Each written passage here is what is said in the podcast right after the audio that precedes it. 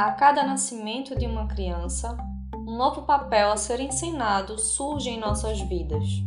Diante disso, como o nosso psiquismo se organiza para recebê-la? Há diferenças entre ser quem gera a criança e quem acompanha essa chegada? E entre uma gravidez planejada de outra que não foi, tem algum impacto? Adotar um filho é muito diferente de gestar? Aqui quem fala não é a mamãe. Eu sou Bianca Falcão, psicóloga atuante na área da infância e estudiosa da psicanálise com crianças. E hoje nós vamos falar sobre a chegada de uma nova criança na sua vida.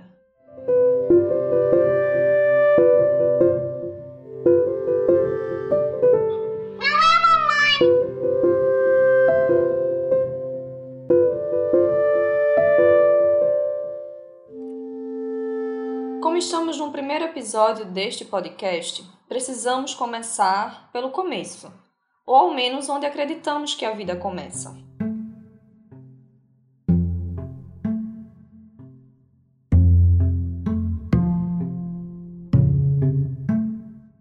Temos o costume de dizer que quando estamos em processo de construir algo com algum fim objetivo, como ao escrever um livro, fazer um bolo, compor uma música, estamos gestando para que no tempo certo possa vir ao mundo. Então, para chegarmos ao objetivo final, há todo um processo de construção anterior que precisa ser vivenciado. E quando é que realmente tudo se inicia, dá o start? Nem sempre é claro o começo dos nossos projetos, da onde realmente surgiu aquela ideia. Para o começo do que chamamos vida também não há um consenso. Há a clássica divisão entre a ciência, ou melhor, das diversas ciências, e da religião, que também possui a sua diversidade. Mas não estou aqui para falar desse início biológico ou espiritual do ser humano, e sim da construção do psiquismo desse ser. Como todo processo, não dá para dizer quando exatamente ele se constituiu, e sim de que atravessamentos vivemos para sermos o que somos hoje. Utilizei no título o termo chegada da criança e não gravidez ou gestação, porque essa chegada é uma espécie de lua de mel de um casamento arranjado com um noivo desconhecido. Como disse a autora Vera Iaconelli no seu livro Criar Filhos no Século XXI. Ou seja, nunca se sabe exatamente o que está por vir. Entendo que há questões específicas no que diz respeito a uma adoção de forma jurídica ou uma fertilização in vitro, por exemplo. Em outro momento, eu até pretendo discutir melhor sobre essas diferenças. Mas o ponto aqui é que todos os bebês que chegam, mesmo de forma biológica, precisam ser adotados por alguém. E para isso acontecer, tem muita história pela frente. No livro Nove Meses na Vida de uma Mulher, a autora Miriam Seger nos traz a seguinte questão há alguma coisa, ao mesmo tempo singular e única, de modo que cada história pertence exclusivamente a uma mulher, um casal, a uma criança, e alguma coisa de universal que todos têm em comum na sua história de sua vinda ao mundo.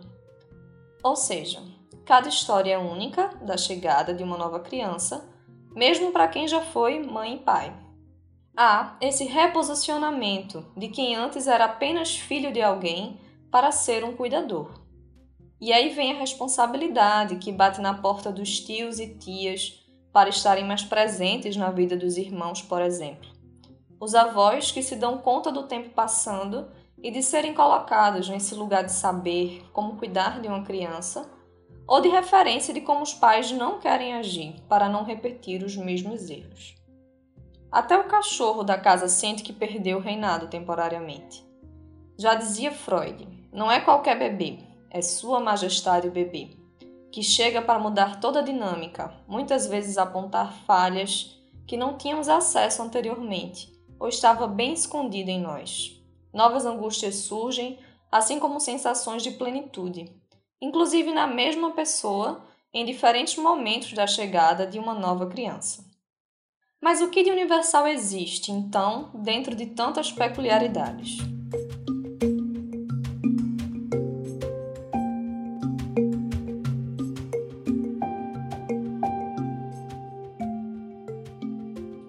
A primeira das certezas é que não há gravidez sem história, nem mesmo uma adoção.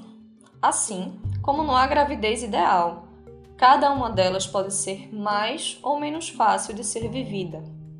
Então vamos falar sobre essa construção de narrativa, como isso se forma no nosso psiquismo e, consequentemente, no do bebê. Por incrível que pareça, a história de uma criança não se inicia quando se descobre a gravidez ou se confirma uma adoção. Costumo dizer, de forma didática, que existem três tipos de bebês: um chamado fantasmático ou inconsciente, outro, o bebê que é o imaginário, e o da realidade, aquele que realmente aparece ali, formado pelo encontro desses outros dois, o inconsciente e o imaginário. Vamos primeiro ao bebê do inconsciente.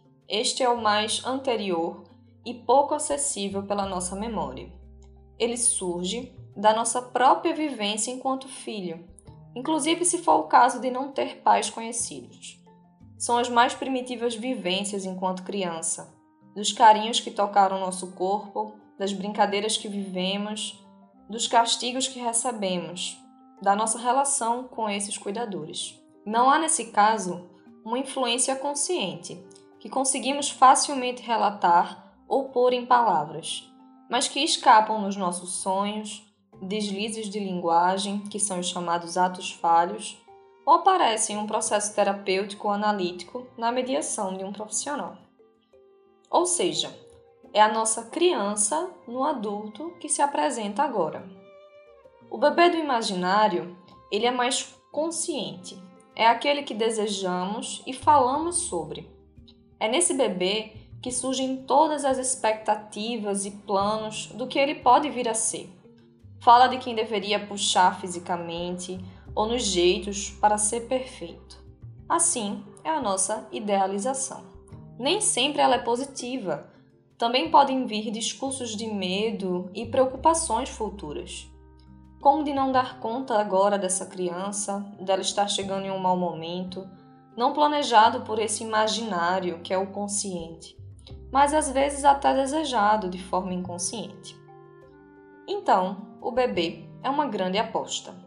E não só se vai ser menino ou menina, mas ele é rodeado por discursos e palavrinhas que não vêm só dos pais ou cuidadores principais, mas de toda a rede de relação desses. Se usa a expressão banho de linguagem para o que este bebê recebe e deve receber para ir se formando psiquicamente antes mesmo de de fato estar nos braços da família, nascer para esses. Então quer dizer que tudo o que é falado sobre e para a criança que está por vir será incorporado no seu psiquismo? Não necessariamente. O banho de linguagem precisa existir para que a criança possa se tornar um sujeito, e não só um corpo biológico, mas alguém com seu próprio talento e sua liberdade de escolha. Ou seja, ela pode ou não incorporar essa missão expressa pela sua história, negociando aquilo que faz sentido ou não para ela. Esta escolha é um processo natural e único. Não sabemos o que leva um bebê a escolher esta palavra e não outra, mas sabemos que ele não é um ser passivo, uma esponja que tudo absorve sem processar. Só no depois é que conseguimos entender o impacto dessa história anterior pelo que a criança expressa no seu comportamento e corpo. Para ilustrar melhor esses conteúdos que eu trouxe, gostaria de neste podcast ter um espaço para trazer um exemplo, uma história que possa auxiliar no entendimento do assunto que estamos tratando. Como sou psicóloga e trabalho atendendo a partir de uma ética que envolve sigilo, eu não poderia, em um espaço público como este, trazer casos clínicos de um paciente que atendi. Pensando nesta solução, irei utilizar de histórias conhecidas, como em filmes, séries, notícias, contos, livros. Hoje farei uma análise do filme Juno, ou seja, se você ainda não assistiu e nem gostaria de receber spoilers, recomendo parar por aqui. Mas se você tem interesse, né, de ver essa análise mesmo sem ter assistido, vamos lá.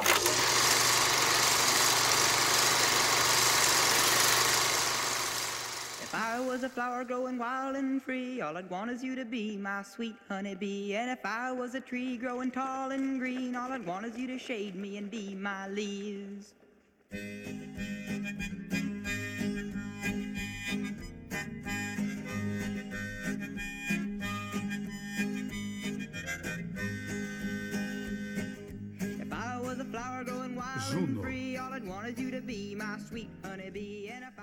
Título do filme leva o nome da protagonista, Juno, e toda a história é narrada a partir da sua visão dos acontecimentos.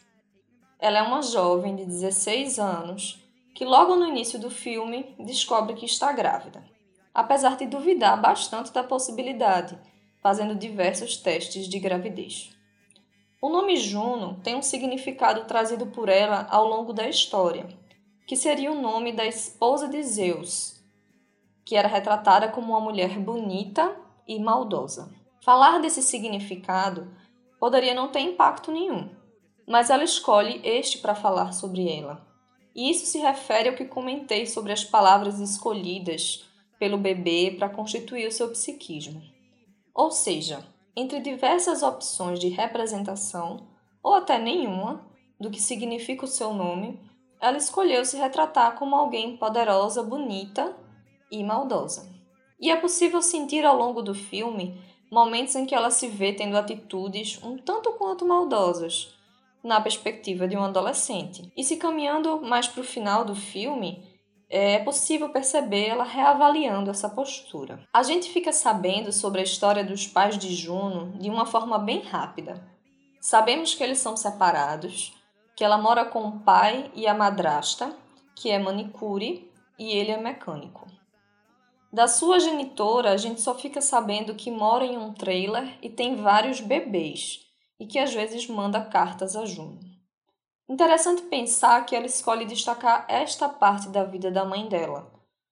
Alguém ausente e cheia de filhos, que ainda são bebês.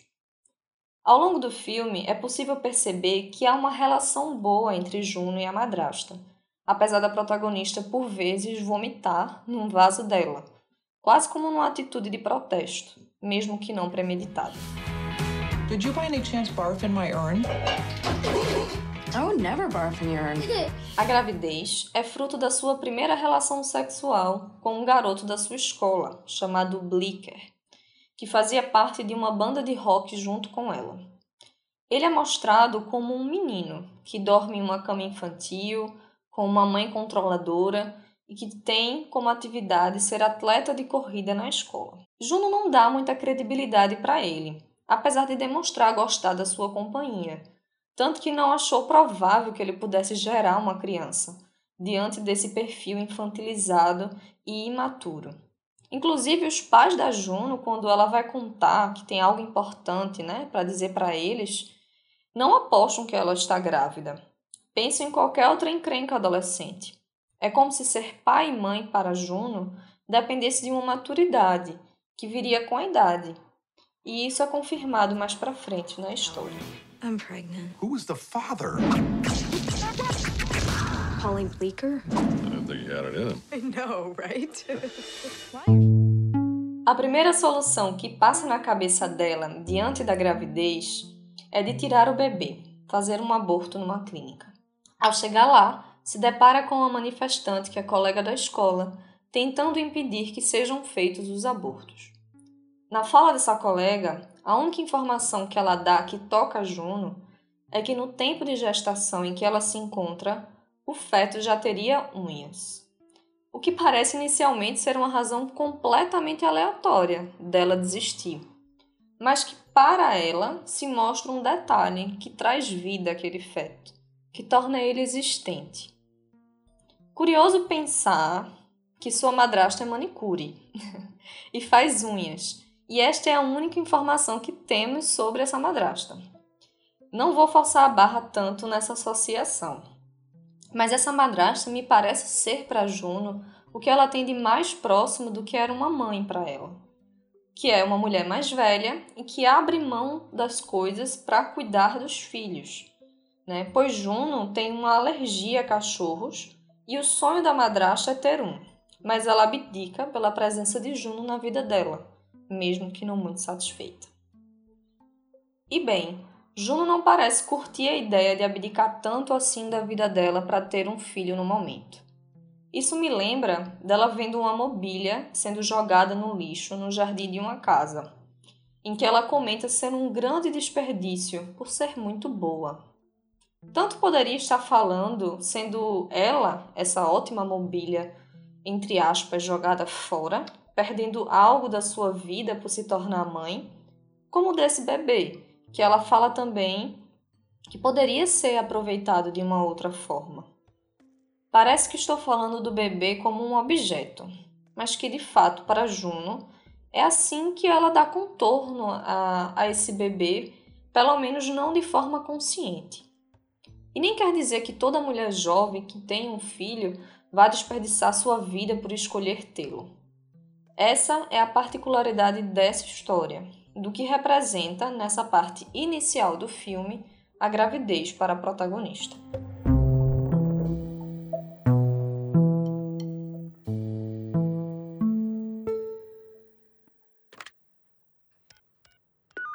Yo, yo, yiggity yo. I'm pregnant. What? Honest blog? I've taken like three pregnancy tests and I am for shiz up the spout. How did you even generate enough pee for three pregnancy tests? I'm telling you I'm pregnant and you're acting shockingly cavalier. Is this for real? Yes. Phuket, Thailand. E aí aparece a solução para dar uma oportunidade ao bebê e ao mesmo tempo para ela não exercer essa maternidade ao qual não se vê pronta ainda, que é procurar famílias que desejem a adoção. You should look at adoption ads. They have ads for parents. Yeah. Hi, I'm Vanessa. You must be Juno. Hi, I'm the husband. A couple of baby starved wingnuts. Dude, that thing is. Ela encontra um casal heteronormativo aparentemente ideal pelo jornal, e que ela acaba por também gostar deles pessoalmente. A mulher, se chama Vanessa, mostra-se ser, pelo menos na visão de Juno, a mulher perfeita para ser mãe. Alguém que estuda, se prepara e sente uma incompletude por não conseguir realizar esse sonho da maternidade. O homem, Mark, é com quem Juno mais se identifica, por ter características mais nerds, toca instrumentos como ela e ver filmes de terror trash. Quase uma versão madura dela mesma, e um pouco da de Blicker também. Ele é um adulto descolado e a mãe é o perfil da cuidadora maternal.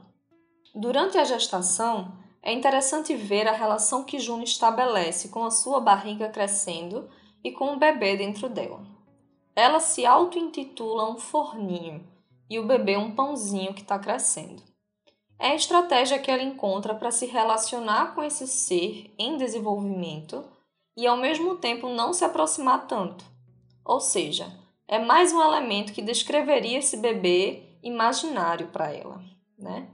Enquanto isso, o casal adotivo vive esse momento de querer se preparar para a chegada, mas com receio de dar errado no final. Assim como Juno, eles investem, mas não tanto ainda. Vanessa diz que está cuidando do quarto como um ninho, que é a forma de preparar um espaço para esse bebê, que não é só um espaço físico, mas psíquico nela. Um jeito um tanto quanto obsessivo, mas que é a forma que ela encontra para ir construindo essa maternagem. Há uma cena que Juno encontra Vanessa no shopping e a protagonista pede para que ela, Vanessa, coloque a mão na barriga para sentir o bebê se mexendo. No primeiro momento, Vanessa não sente nada e relata: Ele não mexe para mim. É como se ela ainda não se sentisse empoderada desse lugar materno ou de importância para o bebê ainda. É como ela escolhe encarar esse futuro filho ainda incerto é um elemento dessa formação do bebê imaginário para ela.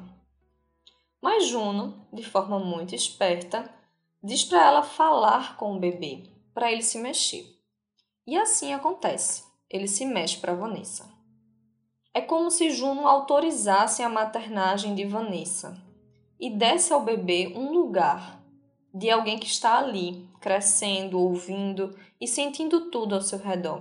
Ou seja, ela supõe que há um sujeito ali e faz com que Vanessa também acredite nisso. Já Mark não parece se interessar tanto, deixando que a sua esposa lidere as organizações. O que poderia ser uma expressão sexista, né, da vivência da parentalidade, deixando que a mulher cuide desse momento.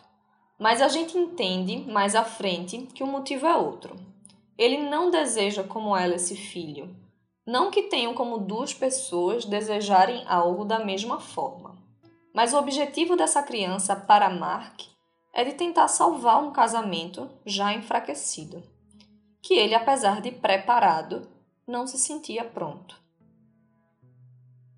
Nos encontros que ele acaba tendo com Juno, é possível ver que ele parece se interessar mais pela garota do que pelo bebê crescendo ali. Dá a entender que Juno, para Mark, é a representação da juventude que ele perdeu, do que ele abriu mão para casar e ter um emprego formal que sustente ele e a família que ele achava querer ter. Quase também como a mobília que se perdeu, Vanessa chega a chamá-lo de astro do rock frustrado, o que o toca, mas faz perceber que ainda há tempo para ir atrás do que se realmente quer e faz com que eles dois se separem.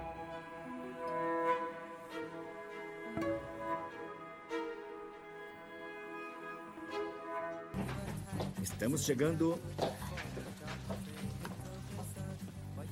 Nossa, este é o quarto do bebê, tá lindo. Ah, engraçadinha. Não, é aqui que eu guardo todos os meus gibis velhos. E quero te mostrar um deles. Você é um desses caras. Aqui, dá uma olhada. Hã? Yuki super fértil. Uhum. Uma super heroína grávida? Não é incrível? Achei no Japão quando estive lá com a banda. Me lembra você? É mesmo? Assim eu não me sinto uma balofa tão feiosa. É, bom. Yuki é uma fortaleza. Devia ter orgulho de estar nas mesmas condições. Obrigada. É. Ah, que tal música? Música? Tá, tem Tá, algumas. não olha. Número 3. Não estou olhando. Esta já é um pouco lenta, mas é Mode the Hoople. Ela ainda é totalmente radical Uhum. e séria.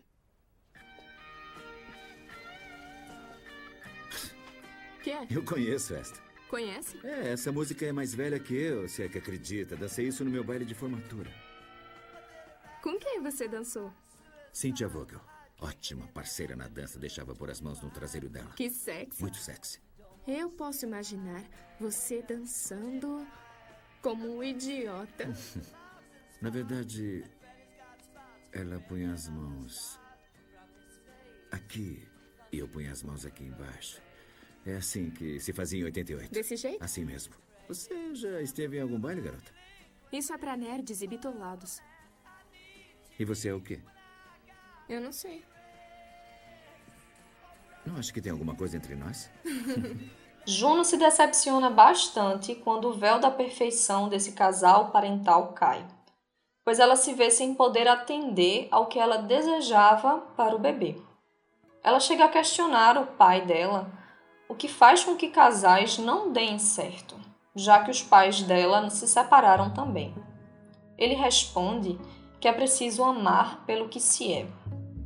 Essa resposta do pai leva ela tanto a decidir dar o bebê apenas a Vanessa, mesmo que sem a figura paterna junto, e também ir atrás de Blicker, alguém que demonstra gostar dela, mesmo sendo essa pessoa dita como estranha e maldosa. Inclusive, ele chama ela pelo apelido de Bruxinha, que levando o significado para os contos de fada, é a vilã, a do mal, encantada e poderosa, quase como a esposa de Zeus também o é. Por fim, o bebê da realidade nasce e, como prometido, é entregue a Vanessa. Juno escolhe não querer vê-lo e diz a seguinte frase para Blicker: Ele não merecia ser nosso. I think he was always hers.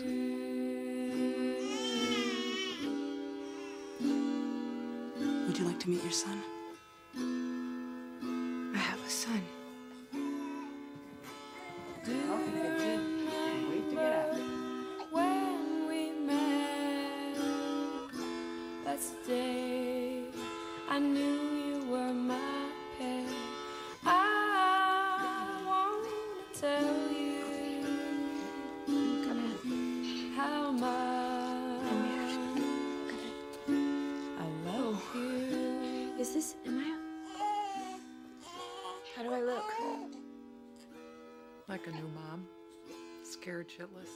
Eu entendo que esse merecimento não é universal. Não é que todo filho de um casal adolescente não mereça ter esses pais por isso. Mas que, como diria o psicanalista e pediatra Winnicott, ela não se sentia uma mãe suficientemente boa para esse bebê. Na concepção de Juno, do que é preciso ser ou ter para exercer o papel de uma mãe boa. O pai de Juno, inclusive, comenta na maternidade que um dia ela voltará lá por escolha. Mas eu entendo que ela escolhe ter esse bebê, apesar de não ter escolhido ser mãe. O que será que de toda essa história prévia ao nascimento influenciará na vida desse bebê? Entendemos que o bebê da realidade chegou, atravessado por essas noções imaginárias que eu citei, junto a outras mais inconscientes, mas que não temos como determinar esse futuro como fadas madrinhas lançando feitiços premonitórios em história de princesa. É preciso que se viva, que o tempo passe, que o amor vá se construindo junto a esse psiquismo. Esse presente e futuro é natural, não surge de atitudes certas ou erradas, mas do que melhor poderia se fazer para que essa criança, com sua história, cresça e se torne quem melhor possa ser.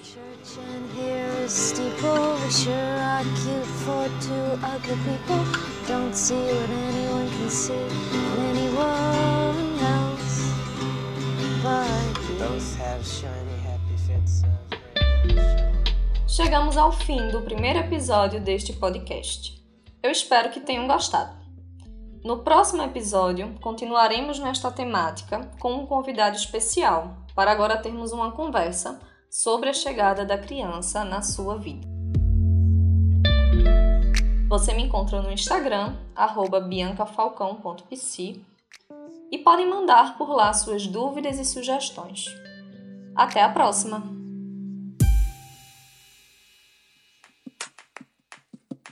Esse podcast é editado pela Griot Comunicação Política.